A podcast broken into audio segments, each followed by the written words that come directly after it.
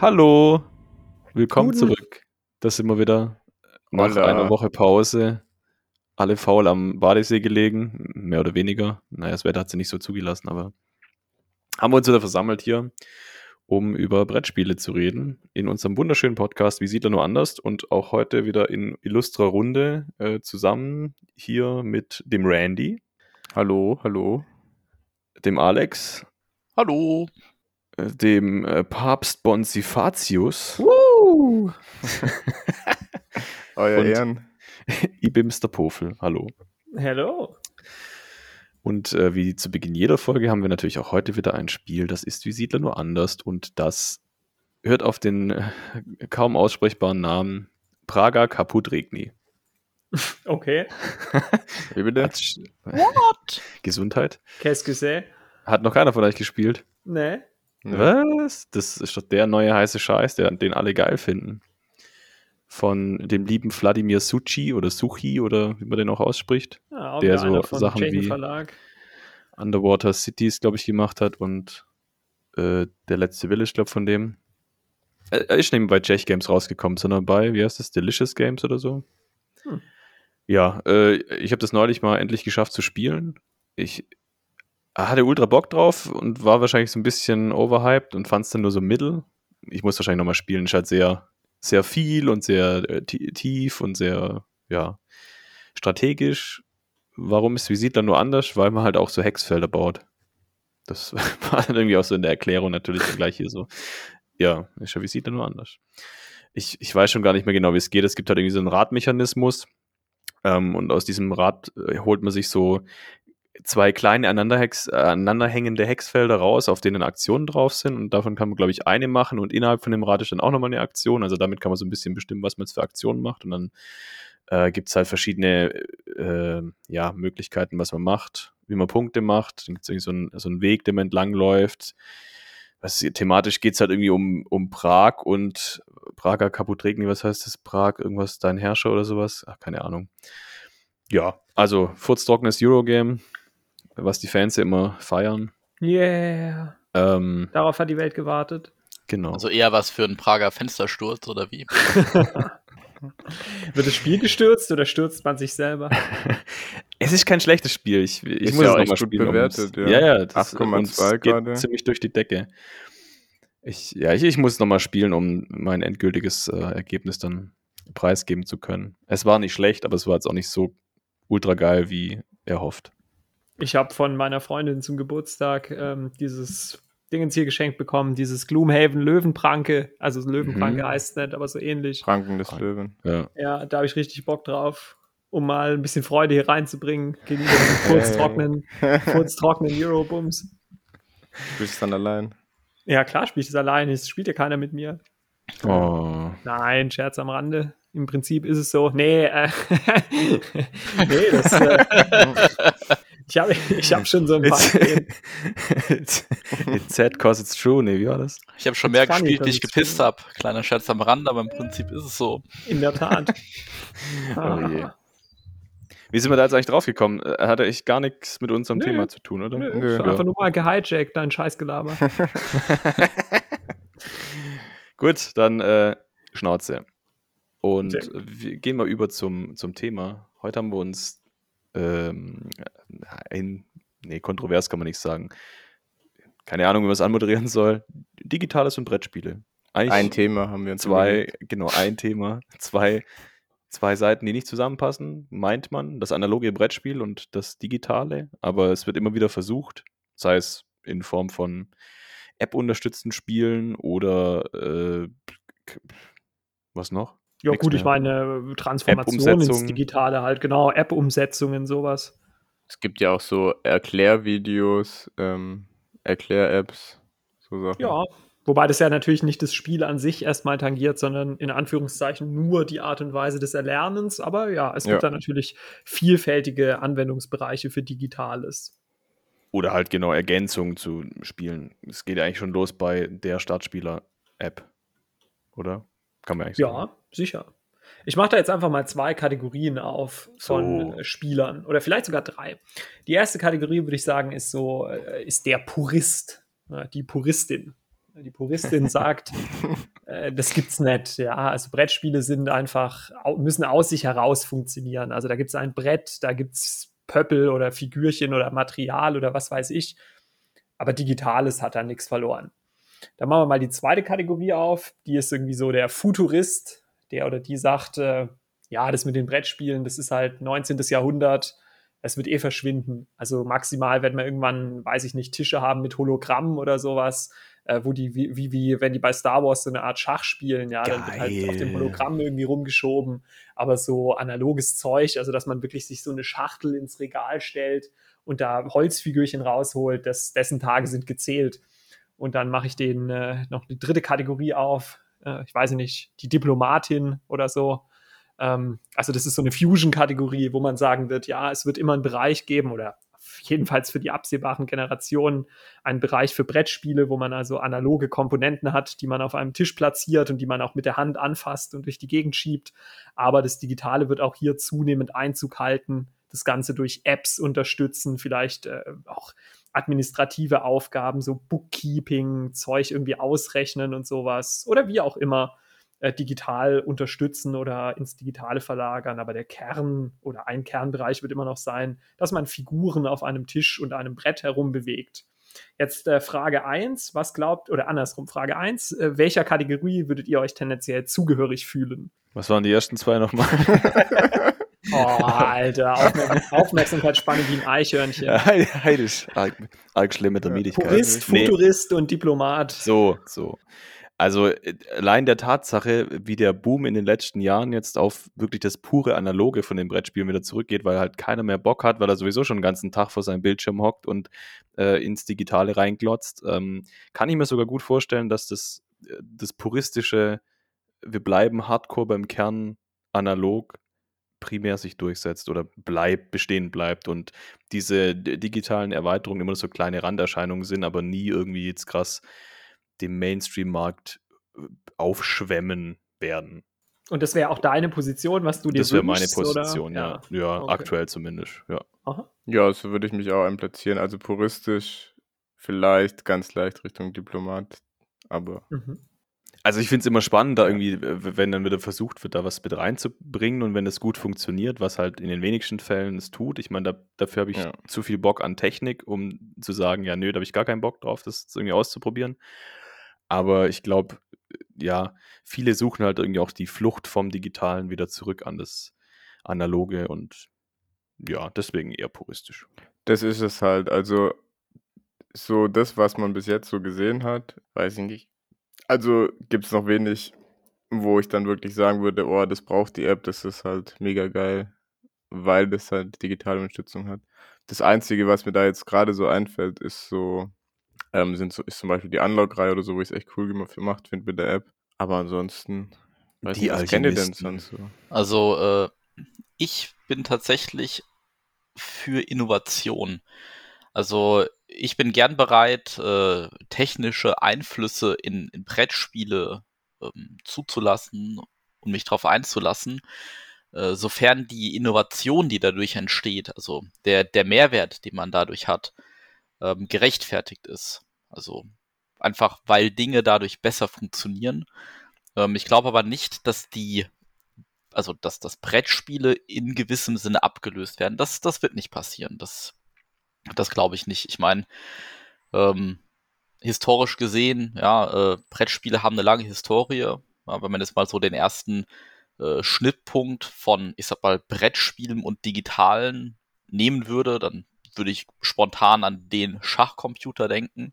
Hm. Ja, da hat man damals auch gedacht, ja, geil, wenn jetzt der Computer, äh, ja, den wird der Computer den Menschen im Schachspielen ablösen und wenn wir in 30 Jahren nur noch Computer haben, die gegeneinander Schach spielen und man muss gucken, wer gewinnt, ist auch nicht passiert. Also spielen auch immer noch Menschen Schach, spielen es auch Menschen ähm, Schach gegen Computer, spielen auch Computer gegen Computer Schach, aber es ist nicht so, dass dass man jetzt gesagt hat, ja, Schach ist ja jetzt gelöst. Ja, das ja, bietet überhaupt keinen Mehrwert mehr, da irgendwie zu spielen, weil ein Computer das sowieso in, in jedem Fall besser kann. Und dementsprechend glaube ich nicht, dass das, also Brettspiele haben eine, eine sehr große Daseinsberechtigung in, in der Unterhaltung. Ähm, auch sicherlich in, weiß ich nicht, der, der Wissenschaft, in, in anderen Bereichen. Und ähm, wenn Innovation da ist, die einen echten Mehrwert schafft, dann finde ich das obergeil. Ja, das finde ich richtig gut. Aber wenn ähm, das so aufgesetzt ist, also nur damit man halt mal was mit einer App gemacht hat, dann weiß ich nicht. Also wenn, wenn, im Zweifel bin ich eher gegen die Technik, außer sie bringt einen Mehrwert. Hm, interessant. Also dann würde ich mich jetzt nochmal positionieren auf dem ja, am weitesten vom Puristen entfernten Ende des Spektrums, also schon so in Richtung Futurist. Das hat natürlich auch viel damit zu tun, wie ich selber als, als Mensch gestrickt bin oder wie meine Philosophie in Bezug auf Dinge ist. Aber ich muss sagen, mich nervt in Anführungszeichen meine Brettspielsammlung. Also nicht so richtig, dass ich jetzt denke, so, boah, ist die Kacke oder so. Aber ich wäre froh, wenn ich das nicht hätte. Also wenn ich nicht haben müsste, ein, ein großes Kompartiment in meinem Schrank, wo einfach Boxen mit Gedöns drin stehen also das äh, finde ich latent nervig. Ähm, ich glaube auch, dass bisher noch nichts, oder ich habe in diesem Bereich noch nichts kennengelernt, wo ich gesagt hätte, wow, das ist so geil oder das braucht man oder darauf hat die Welt gewartet. Also dieses digitale Element im Brettspiel, das ist ja so großartig. Aber wenn es so in Richtung geht von Hologrammtisch, also wirklich so ein, ja, so, eine, so ein Brettspiel oder überhaupt ein Spieletisch, auf dem einfach mittels Hologramm die, die Spielwelt erzeugt wird und dafür habe ich einfach halt diesen Tisch, äh, wo ich vielleicht noch irgendwie eine Platte drüber legen kann und dann ist halt ein Esstisch oder was weiß ich was. Aber dafür habe ich nicht mehr 100 Boxen, die ich irgendwie bedrucken muss und die ich durch die Gegend fahre und die ich irgendwo hinschleppen muss und was weiß ich was. Dann bin ich dem, also stehe ich dem sehr offen gegenüber und kann mir auch gut vorstellen, dass die Entwicklung in diese Richtung gehen könnte gerade wenn man das auch nochmal aufgreift mit dem Schachcomputer, natürlich ist es nicht so, dass der Schachcomputer oder Schachprogramme oder wie auch immer das Schachspiel unter Menschen ersetzt haben. Aber ich glaube, dass sich sehr viel, ohne jetzt Zahlen zu kennen, vom Schachspielen in die digitale Welt verlagert hat. Also, dass sau viele Leute einfach Schach über das Internet spielen und, und kein Brett mehr irgendwie hin und her schieben.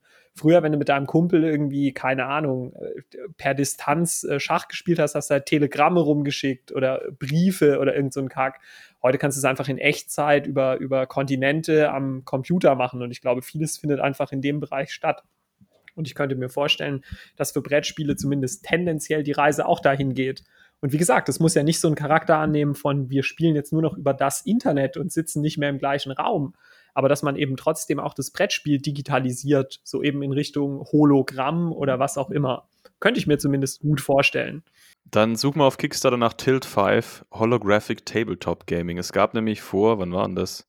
Juli 2020 war die voraussichtliche Lieferung. Da haben sie nämlich so einen Tisch entwickelt, wo der halt mit so einer Brille dann davor hockst und dann auch entweder direkt am Tisch ähm, mit, genau, mit so Hologramm oder Augmented Reality war das, glaube ich. Ich gehe mal davon aus, dass es halt natürlich noch sehr in den Kinderschuhen steckt, also halt assi teuer ja. ist und verhältnismäßig wenig kann. Ähm, ich weiß noch, als vor zehn Jahren ungefähr dieser Bums aufkam, vielleicht waren es auch sechs oder sieben, dieser äh, Digital äh, äh, Dingens hier. Oh, oh, wie heißt der Kack? Virtual Oculus Reality. Rift, ähm, ja, ja. Virtual ja. Reality, da dachte ich auch so, boah, der, also das wird der Shit, ja, in zehn Jahren sitzen alle nur noch auf ihrem Sofa mit der Brille im Gesicht. Augenscheinlich ist es nicht so, ja, weil die Idee vielleicht genial ist oder auch nicht. Aber alles Kotzen anfangen. Genau, das Kotzen wird angefangen, die Technik ist halt doch nicht, entwickelt sich doch nicht so schnell wie gedacht und so weiter. Man läuft so immer fort. gegen den Wohnzimmertisch. genau. Also bis sich Sachen wirklich radikal und fundamental verändern, braucht es halt dann doch oft auch ein, zwei, drei Generationen. Ich meine, es gibt auch heute noch genug Leute, die haben irgendwie DVDs oder CDs oder Schallplatten oder ähnliches. Aber ich glaube, das wird es in 50 oder 100 Jahren auch nicht mehr geben.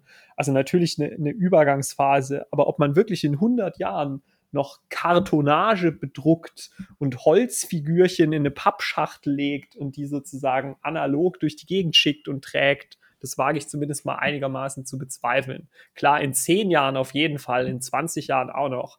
Aber in 50 bis 100 weiß ich nicht, bin ich zumindest skeptisch. Aber bin dem, stehe dem auch aufgeschlossen gegenüber. Kann natürlich dieses Argument auch nachvollziehen, dieses, ich will auch mal was nicht Digitales machen, äh, was Analoges irgendwie anfassen und durch die Gegend schieben und so. Aber ich bin da nicht so sentimental. Also ich würde mich ja, wenn es gehen würde, würde ich mich auch selber digitalisieren. Von daher, ähm, ich, äh, will, ich heiße diese Entwicklung willkommen. In die Matrix. Genau, richtig.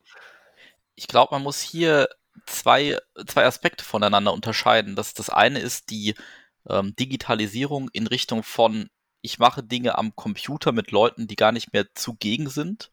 Mhm. Und mit, äh, ich setze mich mit Leuten an einen Tisch, aber das Medium, mit dem ich spiele, an diesem Tisch hat digitale Elemente. Das sind ja zwei, zwei, Sachen, zwei ganz verschiedene Sachen, ja. ja. Ähm, wenn man mal die Richtung Computerspiele aufgreift, ja, also man sagt einfach, Stichwort Tabletop-Simulator, ja, man spielt jetzt äh, Brettspiele äh, mit anderen Leuten am Computer, dann halte ich persönlich davon erstmal relativ wenig. Ähm, hm. Woran liegt das? Wenn man mal so die Entwicklung von Computerspielen betrachtet, so jetzt in meinem Leben, ja, also ich bin jetzt noch 29, ähm, ja, also 29 Jahre, dann war das so, irgendwann hatte man die ersten Computer, dann konnte man an den Computern zocken. Ja, was konnte man da machen? Man konnte im Wesentlichen alleine spielen. Das heißt, ja, als Kind durfte du auch nicht unbegrenzt viel Computer spielen, ja. Aber ein wesentliches Element von Computerspielen war, dass ich habe mich mit jemand anderem vor einen Bildschirm gesetzt und man hat zu, zu zweit ein Spiel vor, vor dem Bildschirm gespielt. Mhm. Das war, waren so meine Anfänge. Dann hat sich das Ganze immer weiter verlagert. Also Internet war nur ein ganz marginaler Faktor, weil wenig Bandbreite und sauteuer. Dann ging es irgendwann dahin, dass man gesagt hat, okay, es gibt sowas wie ein, wie äh, LAN-Netzwerk.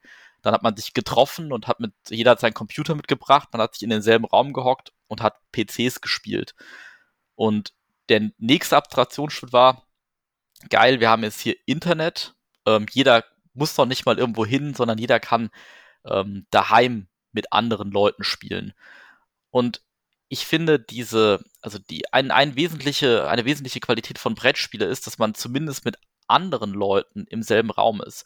Und wenn dann aber die Entwicklung hin zu, ich sag mal, Simulatoren geht, also wie es zum Beispiel bei, beim Schachspielen, dass man sagt, ich spiele jetzt über das Internet mit irgendwem Fremden oder mit irgendwem Bekannten in Echtzeit Schach, aber ich sehe den überhaupt nicht, dann geht meiner Meinung nach ein ganz wesentliches Element von Brettspiele verloren. Also mhm dann, und ich glaube, wir hatten das auch schon mal in der vorigen Folge, ich bin ja auch der Meinung, wenn man ein PC-Spiel spielt, dann muss ich kein Brettspiel digitalisieren, sondern dann kann ich, also was auch ohne die PC-Komponente zurechtkommt, sondern dann kann ich auch gleich ein Computerspiel spielen. Also in, in diese Richtung bin ich eher skeptisch. Ich habe noch ein paar andere Erfahrungen und Ausnahmen, da komme ich später nochmal drauf zu, aber das wäre jetzt erstmal so äh, meine Meinung in die Richtung Digitalisierung von Brettspielen hin zur, zum Computerspiel.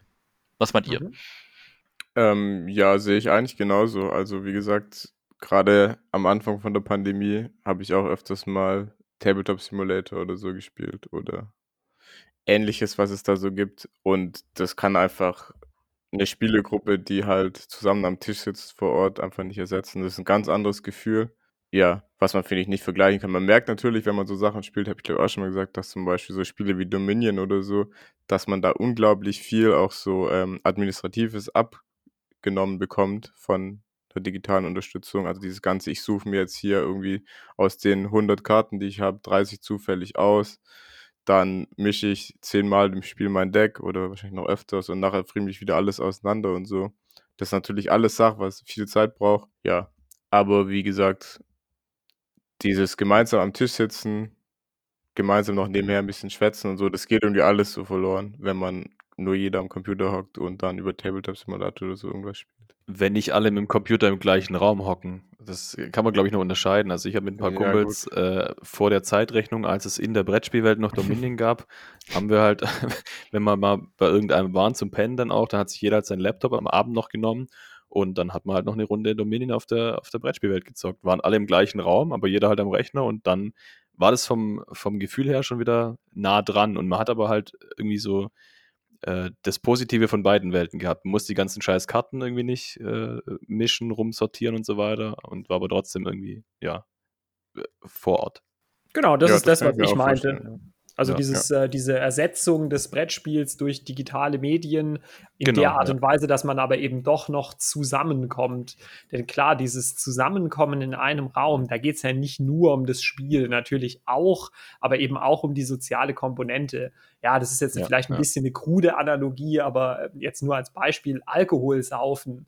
Ja, ich kann mich ja auch alleine besaufen, dann bin ich auch besoffen.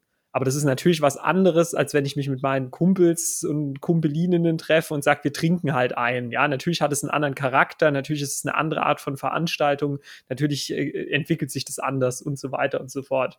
Deswegen denke ich, wird es für beides immer einen Bereich geben. Es wird immer Leute geben, die sagen, ich will vor allem spielen und gerade dann hat das Digitale einen ganz besonderen Reiz. Vor allem, wenn die Leute vielleicht sogar auch sagen, ich will auf sehr hohem Niveau spielen. Also ich will nicht immer mit meinen gleichen drei Fritzen spielen, sondern mit der Weltelite oder, oder was, ich will irgendeine Ladder haben, ein Ranking-System und so weiter und so fort.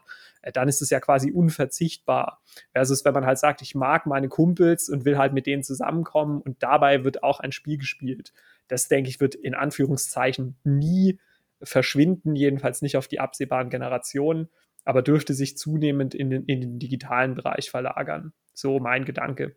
Ich würde auch vermuten, wenn man sich die durchschnittliche Wohnung eines Deutschen, einer Deutschen anschaut, dann würde ich behaupten, steht da heute schon weniger Zeug drin als noch vor 30 Jahren oder 40 Jahren oder so. Ich meine, nach dem Krieg gab es natürlich auch nichts, aber so dieses, äh, wir sammeln Dinge, wir sammeln Gegenstände und stellen uns die Bude mit Gegenständen voll. Das gibt es natürlich immer noch, aber ich glaube, dass zumindest in Teilen der Gesellschaft gerät es so ein bisschen aus der Mode. Und ich könnte mir vorstellen, dass Brettspiele da auch so etwas mit reingeraten und dann immer mehr. Ja. Liegt halt an der, an der Nachkriegsgeneration, beziehungsweise die jetzt halt so nach und nach ausstirbt und wir leben halt hier im Überfluss und eigentlich kriegen wir immer alles und können auf alles zugreifen und durch die Digitalisierung halt auch. Das stimmt schon. Das ist, schon eher der Trend Richtung Minimalisieren, weniger materiellem Shit. Ja, und ich glaube auch, äh, wenn, wenn die Digitalisierung insgesamt voranschreitet, also gibt es dann überhaupt noch so viele Druckereien, ja, wird dann überhaupt noch so viel Papier produziert oder, oder wird es dann auch super teuer und super nischig, dass man einfach sagt, ich bedrucke analoges Material, also in, in 40, 50 Jahren, ja? Ich, ich glaube, bei solchen Sachen ist äh, noch eher so, dass es bestehen bleibt. Gleiches wie mit Büchern. Da war ja auch so, oh, jetzt gibt es die E-Reader, Bücher sterben aus, leckt mich am Arsch, aber ist ja auch nicht passiert. Ich glaube, bei Sachen wie DVDs, Blu-Rays, die jetzt schon wieder an Technik gebunden sind, sind,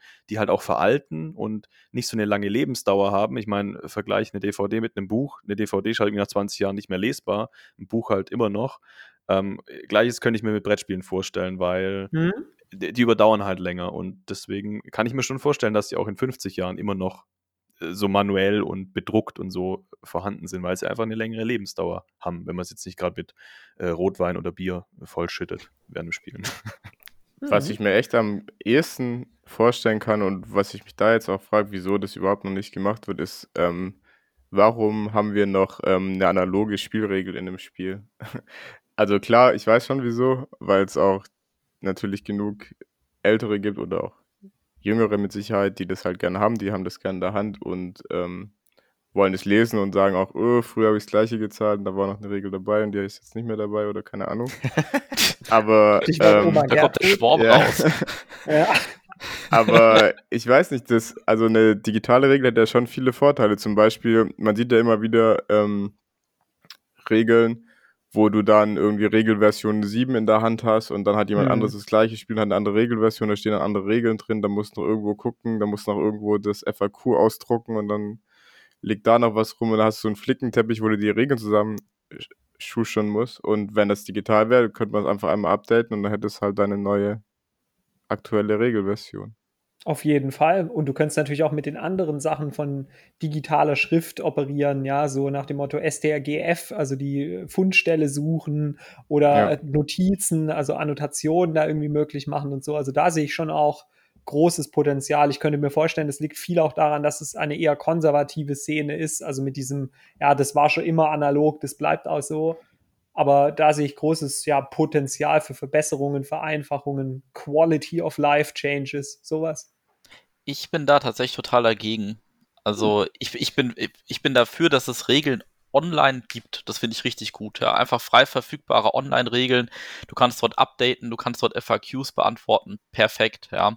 Aber der Punkt ist, wenn du bei einem Spiel keine Regel beilegst, dann ist das Spiel in irgendeiner Form aus sich heraus nicht mehr spielbar.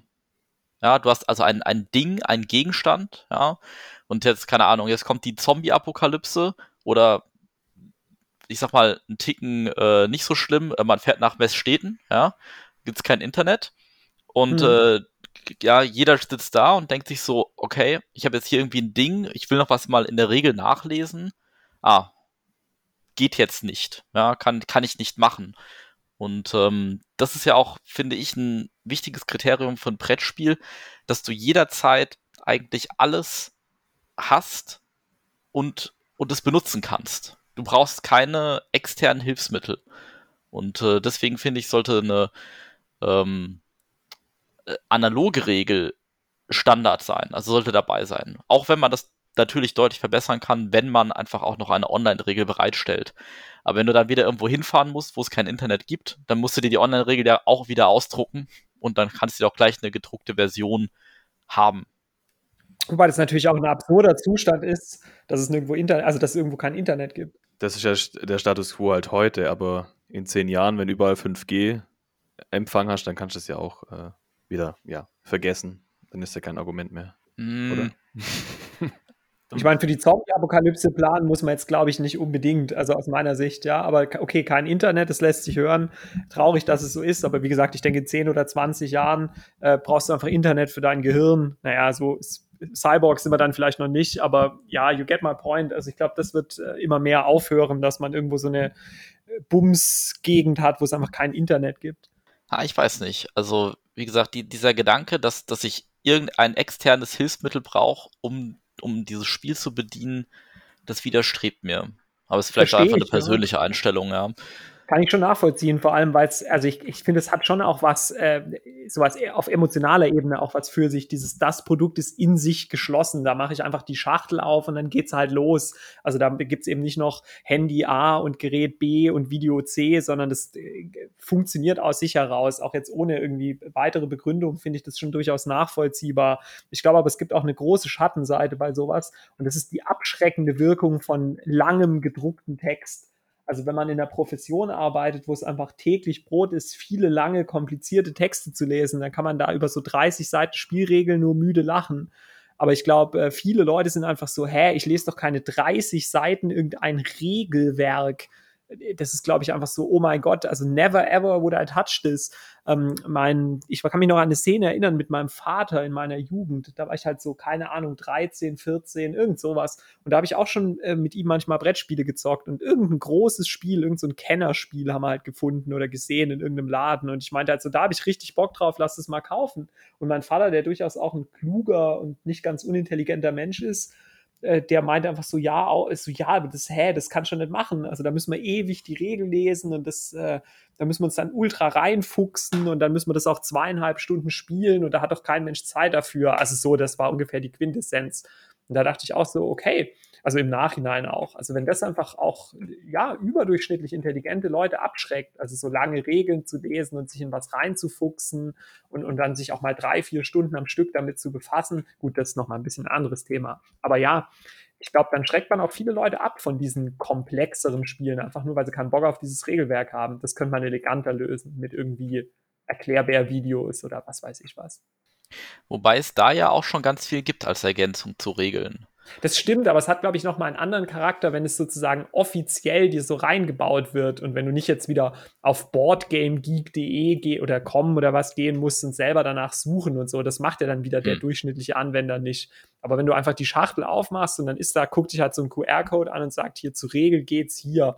Und dann ist einfach da ein sehr gut gemachtes Erklärvideo oder irgend sowas. Das hätte schon einen gewissen Charme. Natürlich kann man auch beides miteinander verbinden. Da gehen wir jetzt so fast schon ins Packaging-Design. Also gerade wenn wir jetzt irgendwie, keine Ahnung, irgendwie andere geile Produkte, die sich da wirklich auch viel Mühe geben. Gut, ich weiß nicht, wie weit man das jetzt auf Brettspiele anwenden kann, aber wenn man sich jetzt überlegt, dass so eine, so eine normale Brettspielschachtel mal einfach anders zu in das Inlay zu designen. Ich mache das Ding auf und da habe ich halt als erstes mal diesen QR-Code jetzt zum Beispiel. Ich kann erstmal noch gar nichts anderes machen, außer den scannen und mir dann die Regel reinzupfeifen und die aber halt so aufbereitet, dass es irgendwie auch geil ist und man jetzt nicht ewig viel Text lesen muss. Und erst dann, so nach und nach, keine Ahnung, dann klappt man den einen Teil auf, dann kommen da die ersten Komponenten, die dann auch passend zur Regel irgendwie erklärt werden. Ich glaube, das geht in so eine Richtung und mhm. es schlägt sich dann natürlich auf den Preis auch irgendwie äh, später mit aus und weiß nicht, inwieweit es dann so einen krassen Mehrwert bietet, aber ja, das sind, glaube ich, gerade so Stellschrauben, wo vielleicht mal noch ein bisschen dran gedreht werden kann, gerade bei so komplexeren Spielen irgendwie und um vielleicht auch so ein bisschen das, äh, die, wie soll man es jetzt äh, nett ausdrücken, die, die Nutzer, die halt so alt eingesessen sind und ja, ihr, ihre Regeln mit aufs Klon nehmen und beim Scheißen dann halt lesen, mal ein bisschen umzupolen und vielleicht ja auf so einen digitalen Weg zu führen. Ja. Yes. Hm, da bin ich auch eher wieder dagegen. ähm, Was bist du denn eigentlich für eine? Geil. Äh, das, das liegt aber sicherlich auch äh, in gewisser Weise an meiner Profession. Also der, der Vorteil einer, einer gedruckten Regel oder nicht keiner gedruckten, aber einer verschriftlichen Regel ist einfach, dass man äh, alles, also die, die komplette Regel ähm, zur Verfügung hat. Ähm, es ist so, wenn, wenn man jetzt ein, also ganz blöd gesagt, mich nerven Tutorial-Videos. Es geht mir mhm. auf den Sack. Ja, das Internet ist voller Tutorials zu allem möglichen Kram. Und das Problem ist einfach, äh, wenn ich, also wenn ich eine Information möchte, also irgendeine bestimmte Information, dann ist ein Video einfach sauber hämmert, ja. Du springst irgendwie rum und guckst so, ah, mhm. wo, bei welcher Minute hat er denn was erklärt und so weiter. Und bei, also bei vielen Regeln kommt es halt auch sehr genau auf den Wortlaut drauf an. Das haben wir ja auch schon mal. Ja, eine Regel zu schreiben ist, ist sehr, sehr schwierig und der Wortlaut ist oftmals entscheidend.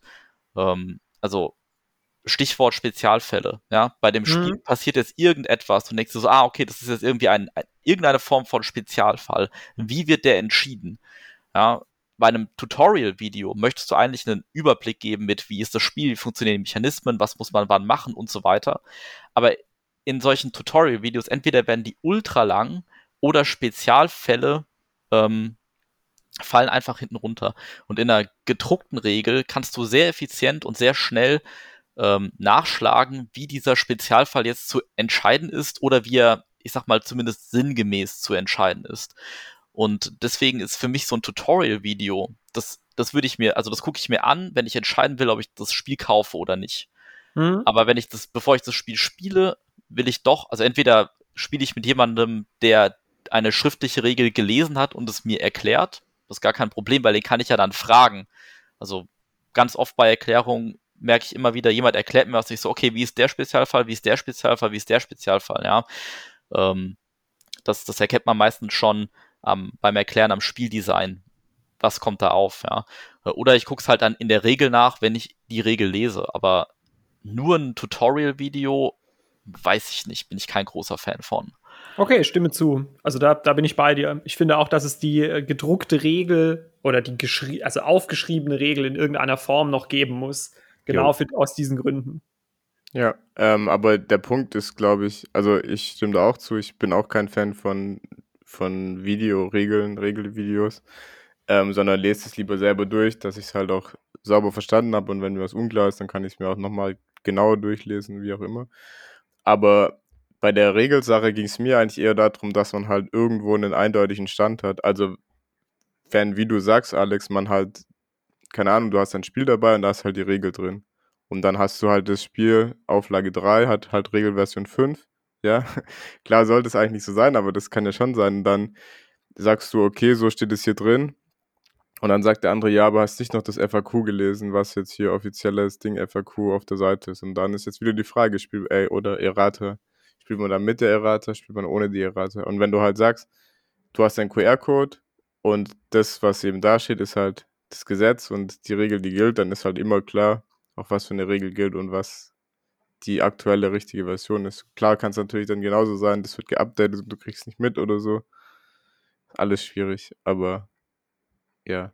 Wobei ja, denke ich, dass im, im Hobby-Brettspielbereich nicht so entscheidend sein dürfte, dass da jetzt drei Leute sagen und der eine sagt, ich will mit Version 1.2 spielen, der andere sagt, ich kenne nur Version 1.3 und der vierte sagt, ja, es kam aber gestern Patch 1.44 raus. Also das dürfte ja auch eher die, dürfte ja eher die Ausnahme sein, vielleicht sogar die Geil, krasse Ausnahme. Ja gut, vielleicht, das betrifft wahrscheinlich eher, wenn man jetzt Turniere spielt oder so, klar. Genau, eben. Da, da gibt es noch einen anderen Punkt, der damit zusammenhängt. Ähm, je mehr ich eine Digitalisierung eines Brettspiels hervorrufe, ähm, desto besser kann ich es updaten. Das muss aber nicht unbedingt ein Vorteil sein. Meine Erfahrung ist, in, in, den, in der frühen Zeit der Computerspiele, ja, also meine ersten Erfahrungen mit Computerspielen ist der Super Nintendo. Ich weiß nicht, ob das irgendwer noch kennt, ja, aber äh, der SN, SNES, ja, das, also man hatte irgendwie Spielekassetten, also es waren halt, ja, so, also optisch irgendwie so von, von der Größe einer Kassette, die man halt in so ein Gerät reingesteckt hat und dann wurde halt das Spiel gestartet. Und da bei diesen Spielen gab es keine Möglichkeit des Patches. Ja, also wenn ich die hätte patchen wollen, dann hätte ich die zum Hersteller mit der Post schicken müssen und der hätte mir dann die neue Version drauf spielen müssen. Und äh, das führt dazu, dass, äh, also dass damals eben Com Computer- oder Videospiele einen, also die mussten bugfrei sein, weil es gab keine Möglichkeit mehr, irgendwelche Bugs zu beheben. Mhm. Und äh, ich sehe so ein bisschen die Gefahr, je mehr ich äh, digitale Elemente in Spielen drin habe, desto eher kann ich auch sagen, ach, ist noch nicht ganz fertig, scheiß drauf, wir bringen eh in zwei Wochen das, den nächsten Hotfix-Patch raus. Äh, wir rollen das jetzt einfach aus, weil es muss ja fertig werden, weil, also, ähm, weil vielleicht auch dann eine größere Kommerzialisierung damit einhergeht. Das sieht man ja bei ganz vielen großen Computerspielen auch, die sich echt Mühe geben, dass sie es einfach nicht hinbekommen ähm, weil sie einfach diesen großen wirtschaftlichen Druck haben. Und beim Brettspiel ist es halt so, wenn da halt ein Würfel fehlt, ja, dann kannst du ja nicht den ganzen Spielern den Würfel hinterher schicken. Ja? Mhm. Geht halt nicht, ja. Deswegen musst du dir halt vorher Gedanken machen, was brauche ich. Und deswegen sind die Produkte selbst auch dann häufig von sehr hoher Qualität. Wobei das halt auch ein schlechtes Argument ist zu sagen, äh, wir wollen keine Innovation, weil was vielleicht ist etwas in Zukunft schlechter, ja.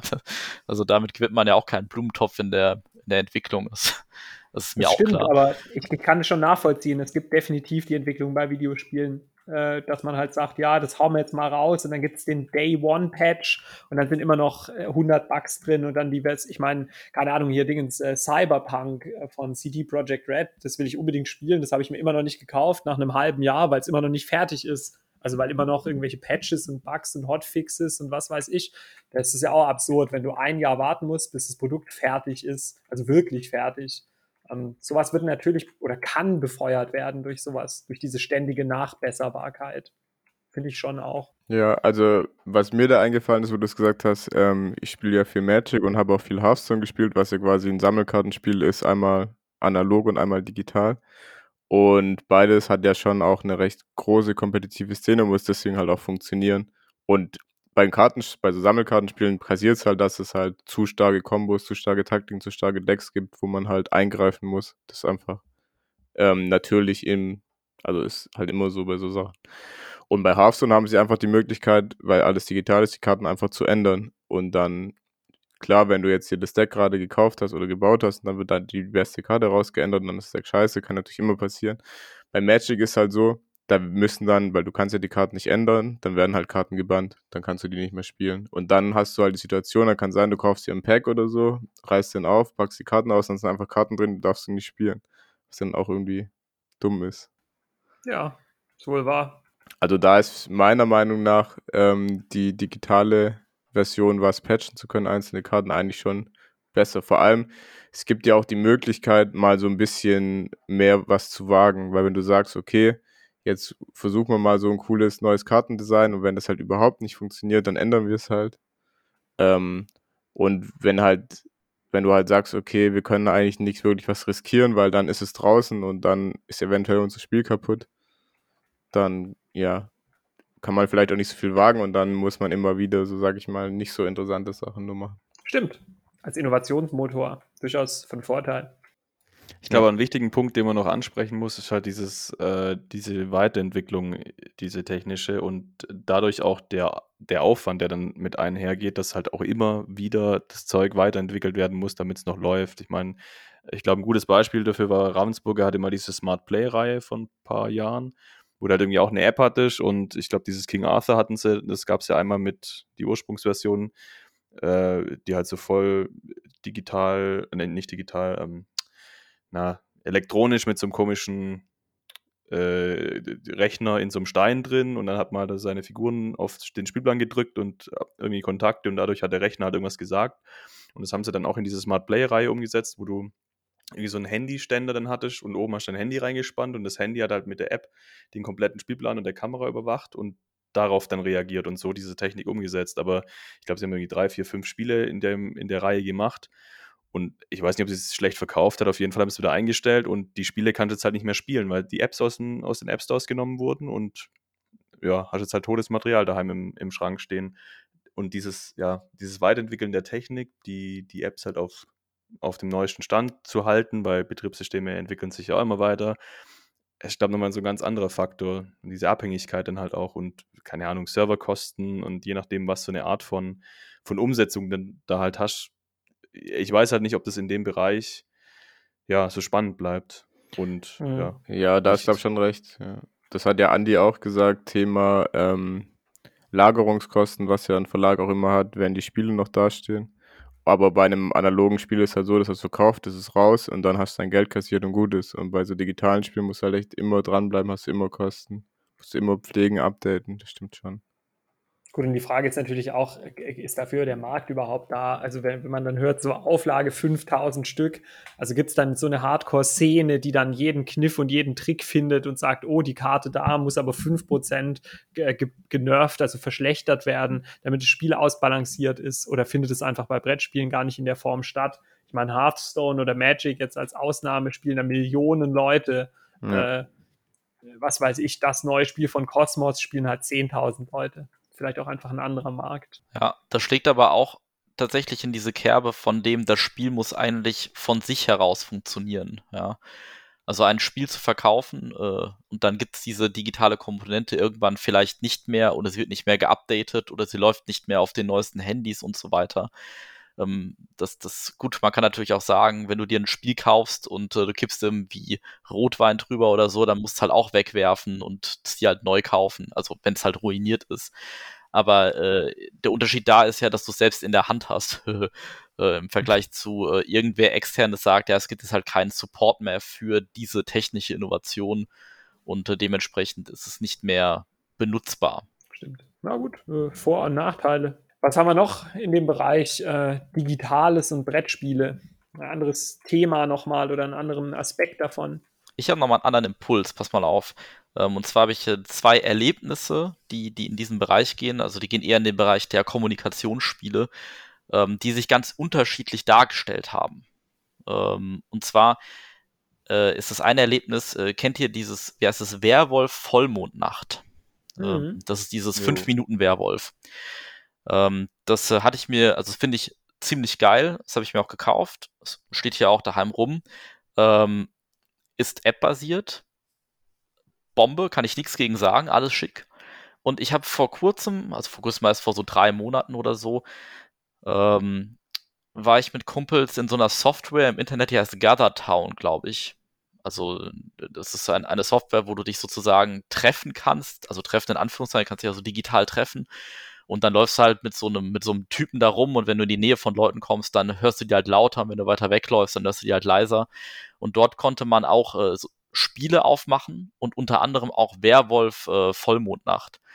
Und die Online-Version davon, die war grauenvoll. also das, das hat überhaupt, also für mich persönlich hat es überhaupt nicht funktioniert. Ähm, warum dieser ganze, also für die Leute, die es nicht kennen, bei Werbe Vollmondnacht hat jeder eine, eine Rolle am Anfang und äh, dann werden, werden in der Nachtphase, also jeder hat die Augen zu, in der Nachtphase werden nach und nach die Rollen aufgerufen und ähm, machen dann irgendwas. Und dann am Tag hat man fünf Minuten Zeit zu diskutieren, was in der Nacht passiert ist. Und da muss man halt am Ende eine Entscheidung treffen. Im Wesentlichen, wer ist gut und wer ist böse. Das muss man abschätzen. Und man würde jetzt natürlich sagen, dieses äh, Rumgemache, also man, man verschiebt auch viele Karten irgendwie auf dem Tisch und so. Und da würde man eigentlich sagen, okay, dieses Spiel muss doch online viel besser funktionieren. Ja, du hast nicht mehr diesen Automatismus mit dem Karten rumschieben. Du hast nicht mehr das, hm, er, irgendwer kommt dann an die Hand von irgendwem und dann weißt du, wer das ist. Das muss doch alles viel besser klappen. Und der Punkt ist, es klappt überhaupt nicht besser. Es klappt überhaupt nicht besser, weil du in, in dieser Online-Umsetzung wesentliche Informationen durch den Automatismus äh, nicht mehr aufbereitet bekommst. Ja, also mhm. der Automatismus macht alles automatisch. Du hast einfach sinngemäß einen schwarzen Bildschirm. Irgendwann bist du mit deiner Rolle dran, dann kannst du halt auf eine Karte klicken, dann hast du wieder einen schwarzen Bildschirm und dann diskutierst du. Bei der an, also analogen Version sagt die App, jetzt ist der Schläfer dran oder keine Ahnung, was die Rollen sind, jetzt sind die Werwölfe dran, jetzt ist die Unruhestifterin dran. Und durch diesen Automatismus, wo du sagst, boah, das ist doch voll aufwendig, das verlängert das Ganze, aber dadurch hast du noch viel besser im Kopf, welche Rollen gibt es eigentlich gerade? Wer nimmt gerade am Spiel teil? Du hast optisch auch nochmal auf, auf dem Tisch diese, diese Plättchen liegen von, was ist gerade im Spiel. Es funktioniert meiner Meinung nach so viel besser, auch wenn man dort sagen würde, der Automatismus, der funktioniert, äh, der macht das Ganze umständlicher. Mhm. Ähm, also ich verstehe, was du meinst und kann es auch gut nachempfinden. Ich habe ähnliche Erfahrungen gemacht mit diesen ganzen Simulatoren. Also, dass man irgendwie denkt auf den ersten Blick, ja, das ist ja gut, das nimmt dir irgendwie Dingens, äh, irgendwelche Automatismen ab und sowas. Aber oft, äh, vielleicht macht es auch die Erfahrung, keine Ahnung, aber ich habe den Eindruck, dass es oft einfach letztlich fuddeliger ist, ähm, digital, als es analog wäre. Also dann ziehst du wieder irgendeine Karte hin und her und dann leckt das Internet und irgendwas wird neu geladen und irgendwie rutscht dir die Maus aus und was weiß ich was. Ähm, also die, die Hände scheinen mir dann doch noch irgendwie präziser zu sein als ein Mauszeiger. Und am Ende äh, war es dann oft so, dass ich dachte, hm, okay, also einen Mehrwert gab es da jetzt gar nicht so stark wie erhofft oder wie vermutet. Und ich glaube jetzt, also um auf Alex Beispiel nochmal zurückzukommen, gerade bei so Social Deduction Games macht schon einiges aus, ob du mit den Leuten wirklich im Raum bist und nicht nur, gut, ich meine Kamera, ja, aber trotzdem, also du nimmst ja noch ganz andere mhm. Nuancen an Körpersprache wahr, wenn die Person jetzt wirklich vor dir ist und ich glaube, da geht halt wirklich einiges verloren in digitalen Umsetzungen davon. Das ist mir übrigens auch direkt eingefallen, wo wir es hatten mit ähm, App-gestützte Spiele, dieses Werwolf Vollmond macht, das finde ich schon richtig cool gemacht. Einfach, dass dieser Erzähler einfach abgelöst wird. Das funktioniert super mit der App. Ähm, du brauchst halt dadurch keinen Spielleiter, der dann unter Umständen nicht mitspielen kann. Das ist ja genauso bei dem ähm, Wehrwörter, was sie ja noch rausgebracht haben. Dass du da auch auf dem Handy dann das Wort raussuchen kannst und die anderen haben noch die Möglichkeit zu sehen und dann ähm, das gleiche Wort zu sehen. Und wenn alle die Augen aufmachen, wird sie da ausgeblendet. Gut, das, das hat natürlich wirklich einen krassen gut, ja. Mehrwert, weil einfach ja. genau so eine administrative Rolle wegfällt und jeder dann genau. auch mitspielen kann. Das ist schon. Ja, anson ansonsten müsste es wahrscheinlich echt irgendjemand, so wie beim klassischen Werwolf, halt Spielleiter sein, der kann halt nicht mitspielen. Das ist dann halt auch immer schade. Zweite Story? Zweite Story äh, hat sich äh, für mich sehr positiv dargestellt und äh, da wart ihr auch alle dabei. Das war, als wir gesagt haben, wir spielen mal Werwölfe über Facebook. Mhm. Schon ewig her. Ich glaube, es ist drei, vier Jahre her. Ich denke eher mehr sogar, aber ich weiß noch, was du meinst, ja.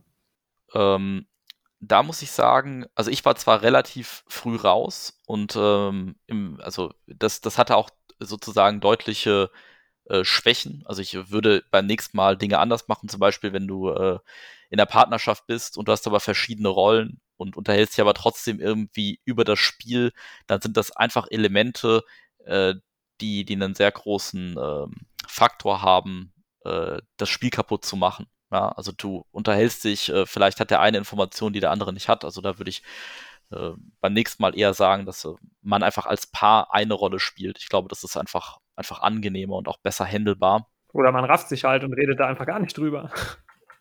Oder das, aber das ist ja auch spannend, was da passiert. Also es äh, bietet ja auch irgendwie dann auch einen sozialen Mehrwert, indem man äh, einfach auch schaut, was wurde geschrieben und und und. Hm? Und ähm, das fand ich aber trotz, also trotz der, der Schwächen, äh, die wir bei der Ausführung hatten, eine sehr positive Erfahrung, weil es das Spiel ganz anders gemacht hat. Also dadurch, dass du, also vielleicht äh, nochmal für die Zuhörer und Zuhörerinnen, ähm, wir haben quasi gesagt, wir spielen das, das normale Werwolf bloß eben über Facebook. Es gab dann eben eine Gruppe, du konntest in die Gruppe Dinge reinposten, du hattest verschiedene Chatgruppen, also die Werwölfe hatten zum Beispiel eine gemeinsame Chatgruppe, die nur zu bestimmten Zeiten eben aktiv sein durfte. Ähm, es gab dann auch in der Nachtphase bestimmte andere Gruppen. Ich glaube, es gab so die drei Schwestern, die sich austauschen durften oder so. Also es war schon, es war schon ziemlich cool.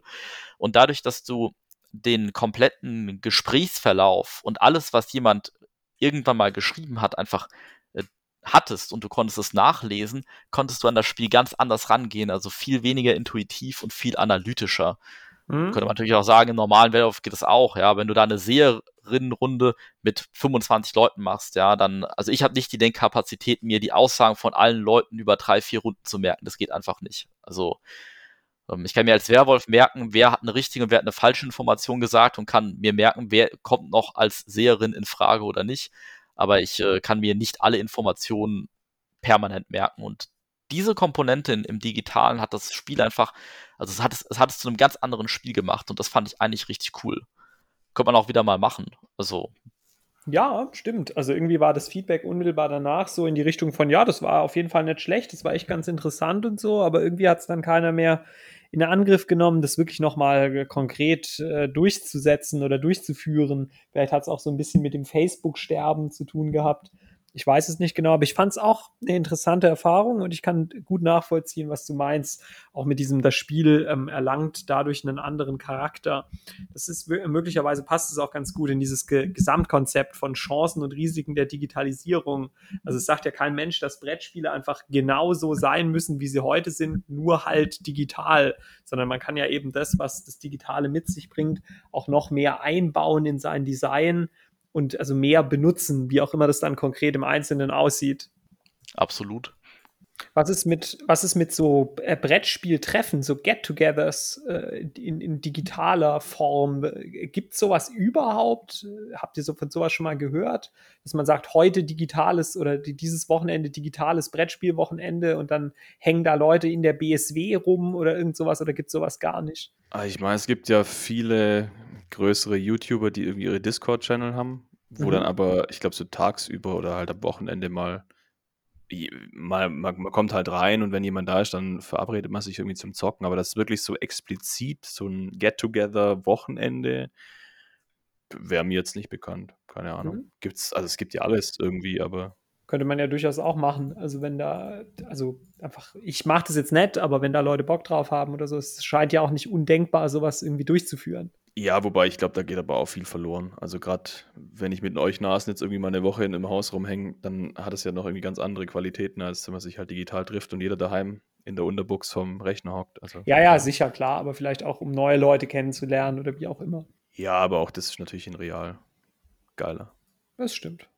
Ich glaube, da passiert es auch eher, dass man, ähm, also dass man sagt, ich habe eine, eine soziale Aktivität über einen längeren Zeitraum und bei dieser sozialen Aktivität also in, in Präsenz mache ich irgendwas, ja. Also weiß ich nicht. Ich mache eine LAN-Party, ich äh, organisiere ein Brettspielwochenende. Ich glaube, dass die, die wesentliche Bereitschaft, sich über einen längeren Zeitraum zu committen, doch eher ist, ähm, man trifft sich irgendwo vor Ort. Ich sag mal, außer jetzt, es gibt, es gibt ja auch Computerspiele, wo man sagte, keine Ahnung, ich spiele ein MMORPG und dann habe ich mich mit Leuten 24, also das ganze Wochenende zum Zocken verabredet. Sowas gibt es natürlich auch. Ähm, aber ich glaube, das zu machen, nur um Brettspiele online zu spielen, ich glaube, das passiert, das ist eher die Ausnahme. Ja, das denke ich auch. Cool. Also für das, dass wir am Anfang ja ultra motiviert waren und fast alle eingeschlafen sind, hat sich das doch noch sehr philosophisch und äh, spannend entwickelt, würde ich sagen. Ich gebe noch mal einen schönen Ausblick, also einen, einen Zukunftsausblick, also was, äh, was ich mir wünschen würde, was es geben sollte. Und zwar vor äh, acht, neun Jahren war der heiße Shit in der Technikinnovation waren die Surface-Tische. Mhm. Ich weiß nicht, wisst ihr, was ich da meine? Das ist ein, ein physischer Tisch, der hat eine Platte und auf dieser Platte hat man ein Computer-Interface. Also wie wenn ich jetzt hier einen Computerbildschirm nehme und pack den äh, unter meinen Glaswohnzimmertisch. Ja, so kann man sich das vorstellen. Bloß der, der Clou war, man konnte halt mit diesem Tisch auch interagieren. Ja, also man hat den dann auch als das der neueste Scheiß war, kam der auch in den James Bond-Filmen vor und dann haben die da irgendwelche Dokumente sich hin und her ge. Also, also es war halt eine, eine technische Spielerei. Und äh, diese Tische, die sind heute nahezu ausgestorben. Also die haben einfach nicht eine, eine, eine Marktbreite erreicht. Aber so ein Tisch, ja, also so ein, ein Tisch mit einer Computerspieloberfläche, der auch mit der Oberfläche interagiert, also du kannst dann auch Sachen draufstellen und der Tisch erkennt dann, was es ist. Und darauf Brettspiele spielen, das wäre der Hammer. Mhm. Ja, das geht ja so ein bisschen in die Richtung meiner Hologramm-Idee. Ja.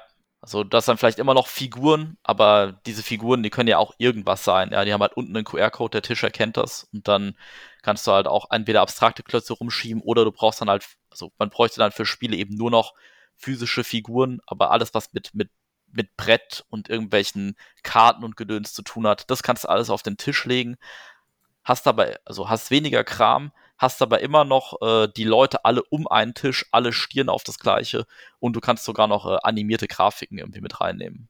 Hm. Ja, sehe ich auch als gute Sache. Da fällt mir spontan noch irgendwie, da gab es, glaube ich, noch mal so ein Piratenspiel, das nicht auf so einem Tisch funktioniert hat, aber auf dem, auf dem Tablet. Also da ist das Tablet halt so in die Mitte gelegt und da gab es dann da irgendwie eine Verknüpfung, was ja auch in so eine Richtung geht und da hast du irgendwie so Tangibles draufgestellt und ja. Aber ich finde halt auch, Tablet ist wieder klein und wurstelig und fuddelig ja, ja, und nicht ja. wieder aus anderthalb Metern nicht, was da drauf ist und so weiter. Aber klar, es geht in die Richtung, ja. Genau. Ja, das wird halt so nach und nach wahrscheinlich auch äh, äh sich entwickeln. Und also ich finde die Idee mit dem Tisch eigentlich auch ganz geil. Die Frage ist halt, ob man sich so ein Ding irgendwo hinstellt. Ich denke, es müsste, es müsste halt mehr sein als nur ein Brettspiel Gedöns. Also ich stelle mir keinen Ja. Tisch in meine Bude, der einfach so ein halbes Zimmer ausfüllt, nur um da alle drei Wochen mal ein Brettspiel drauf zu spielen. Also es müsste multifunktionaler sein, denke ich, damit es wirklich äh, außerhalb der absoluten Nische einen Anwendungsbereich hätte. Gut, es gibt auch viele Leute, die stellen sich einen Billardtisch in die Butze. Halt, weil sie es können, ja. Das stimmt. Äh, Gut, da kommt dann auch wieder, wie gesagt, meine Lebensphilosophie zum Tragen. Ich will keine Bude mit neun Zimmern und in jedem Zimmer bin ich nur alle drei Wochen, um einmal zwei Stunden meinem Hobby nachzugehen. Aber klar, Ja. also wer das halt irgendwie möchte oder wer das für sich äh, braucht oder so, bitte. Aber da bin ich dann halt nicht die Zielgruppe. Gut, Gut, das war doch ein schönes Wort zum Sonntag. In diesem Sinne gut. bleibt mir nicht mehr zu sagen als, ja, genau, guten. Guten. Ja, tschüssi. Bis in zwei Wochen wieder. Genau.